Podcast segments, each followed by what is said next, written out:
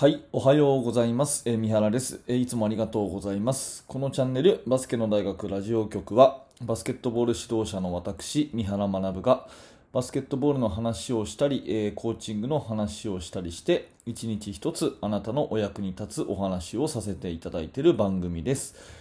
えー本日は7月5日の月曜日ですね、えー皆様いかがお過ごしでしょうか、えー全国各地雨が、え降っている季節になります、え非常にね、え甚大な被害があるような、え地域もあるということで非常に心配をしておりますが皆様いかがお過ごしでしょうか？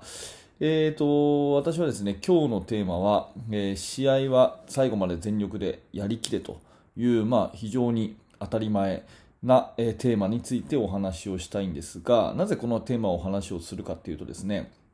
えー昨日あるツイートをしたところ結構それが反響があったんですね。えー、と今、フィーバーのアンダー19、アンダー19ですねの、えーワールドカップがやっていまして、まあ、日本の、ねえー試合については昨日の放送で少しお話をさせていただきましたが、えーこれはカナダ対リトアニアの試合ですね。カナダ対リトアニアの試合で、えーカナダが78点、リトアニアが71点でカナダが勝ったんですよ。うん、その試合の一コマのですね様子をツイートしたんですね。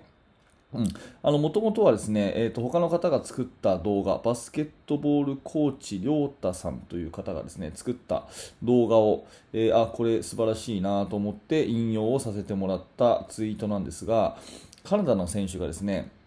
えーまあ、78対71で勝っててで残り10秒ぐらいかなになってですね、えーリトアニアの選手が完全に諦めたんですよ。うん、5人とももう下向いて歩いててもうそのままだらだらとベンチに帰ろうかなみたいなそういう感じでだらだらと歩いて帰っていくところを誰もディフェンスしないんでカナダの選手が最後ガーンとダンクに行ったんですね誰もディフェンスいないんでそしたらリトアニアの選手が文句をつけて、えーちょっと乱闘騒ぎになったみたいなそういう、えーシーンです、まあ、もし、えー動画気になる方はですね私のツイッターを見てみてください。でカナダの選手はもう、えー残り10秒で8点差だからもう無理だと思って何にもしなくなった。で何もしないからボール持ってる人はじゃあダンクでも行くかと思って最後ダンクにガーンと行った、ね。でまあ、当然2点入るわけじゃないですか。で2点入ったところで多分リトアニア選手はてめえもう勝ってんだからそういう余計なことすんじゃねえよみたいなそういうまあことだと思うんですよ、まあ、暗黙のルールっていうかもう勝ってんだからボールキープして終われよみたいなね、うん。まあ、昔メジャーリーグだったかな、えー圧倒的に勝ってるチームがあの盗塁をしたらふざけんなてめえってことで乱闘になったみたいな試合を記憶にあるんですけど、まあ、そんなようなところですよね。もう勝ってんだからもうダメ押しするなということなんですけどうーんまあ、これどうかなと思っていて、まあ、リトアニアの選手が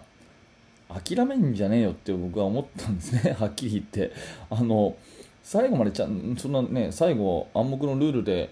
2点取りに行ったカナダの選手は、まあ、別に悪くないと思うしそれに対してどうのこうの言うんだったらじゃあちゃんとディフェンスしろよって感じですよね。で結構これね僕違和感があって、まあ、高校生の指導者だからね、その学生スポーツの指導者だから多分これを聞いていらっしゃる皆さんは高校とか中学とかミニとかねそういう子どもたちを教えてる方が多いと思うんでそういう年代の人に対してはですねあの多分最後までちゃんとやろうよって、ね、それ試合は全力を尽くそうよっていうふうに言うと思うんですけど、まあ、高校だとまあそんなに見ないかな。でも大学生以上だと日本でも海外でもそうですけどなんかこう残り数秒で諦める場面ってすごい多くないですか、うん。まあ、NBA とか見てもね、うん、何点何秒何点なんだろうな。多分ワンポゼッションでどんなに素晴らしいプレーがあっても4点じゃないですか。スリーポイントのバスケットカウントでも4点だから多分残り5秒で5点差とかになるともうディフェンスしないのかな？なんかもうディフェンスしない。ファールもしないんでえボールマンはドリブルをしてまだ残り数秒あるのに審判にもボール返す素振りをしてでハイタッチして終わるみたいななんか残り数秒の終わり方が本当何もしないで決着ついたからおしまいみたいなことをする、まあ、大人の試合が結構多くてでこれを、ね、見るたんびに結構違和感があるんですよ。そのなんか確かにそのファールゲームをね無駄にしてね試合の進行を遅らせてとかっていうのは違うと思うんですけど、まあ、でも最後までちゃんとやった方がいいんじゃないかなと思うんですね。うん。で、えーと、僕がなんでこう思うかっていうとやっぱりツイートした内容もそうなんですけどスポーツの魅力って負けても次があるっていうところなんですね、うん、そのツイートした本文そのまま読むと、えー、試合は最後まで全力でやるべき。スポーツの魅力は負けても次があるところ。負けを次につなげるグッドルーザーであるべきでこんな終わり方したら何にもならないですっていうそういうツイートなんですけどやっぱりその負けたことをですねその最後諦めてだらだらとねこの前のリトアニアの選手みたいにしちゃうとその後のじゃあミーティングとかどんな雰囲気かなって考えた時にね、うん、多分なんか謙虚に反省会っていうか改善点を上げるようなミーティングにはならないんじゃないかなと思ってるんですよ。うん、結局なんかお互いのせいにしたり相手チームのせいにしたり審判のせいにしたり別にこうなんか、えー、建設的なその分析とか振り返りをせずに、まあ、次切り替えていきましょうみたいな感じでね終わるとか、まあ、どっちにしろなんかあんまいいことないのかなと思っていて、うん、なんかなんか他のせい自分のせいじゃなくて他のせいにしてその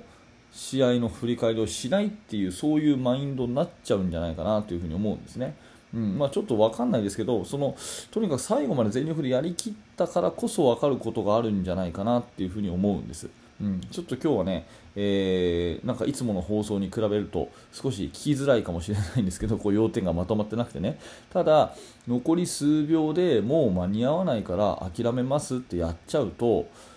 やっぱりそれはなんかその試合が無駄になるっていうかその試合をきっかけに成長する機会を失うっていうか、まあ、そんなことを思ったんでやっぱりこういうところは、えー、自分の関わる生徒とかね、まあ、中学生、高校生とかそういう若い世代の子にはゲームは最後まで全力でやろうよと。まあ、言い換えるとゲームは最後まで勝ってでも負けてでもね得るものがあるから最後までこう楽しんでしっかり出し尽くそうよっていうところを教えていくっていうのはまあ、試合の終わった後の態度っていうことに関して